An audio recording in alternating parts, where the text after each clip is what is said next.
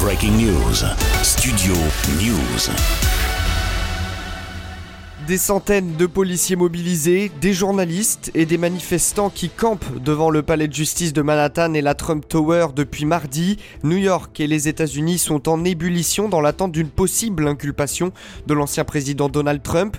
L'homme d'affaires avait dit s'attendre à une arrestation mardi dans l'affaire des pots de vin versés à une actrice pornographique, mais finalement rien.